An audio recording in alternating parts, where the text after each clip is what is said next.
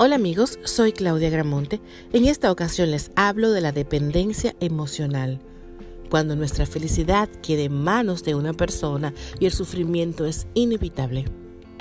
El apego insano y obsesivo es el mayor detonante de malestares, de boicoteos y baja autoestima.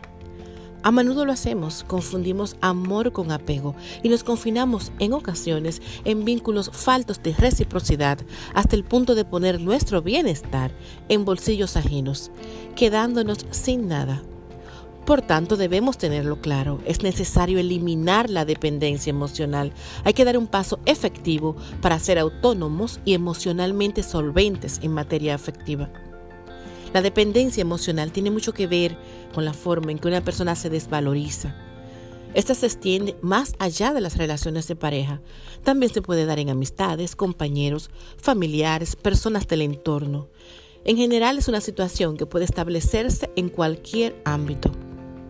A menudo pueden pasar largos periodos de tiempo hasta que de pronto nos damos cuenta nos damos cuenta que hemos perdido nuestra autosuficiencia emocional, que estamos supeditados a alguien hasta el punto de no pensar y actuar por nosotros mismos. Intuir esa realidad será sin dudas el primer paso para proceder a eliminar la dependencia emocional. La vida es más bonita con amor, pero este llega sanamente cuando nos sentimos bien con nosotros mismos, no podemos tener una relación saludable si antes no nos hemos desarrollado como persona. Por lo tanto, para eliminar la dependencia emocional es necesario aprender a estar solos, disfrutar de nosotros mismos. Cuando uno se ama y no necesita a los demás, es cuando se está preparado para querer de una manera sana.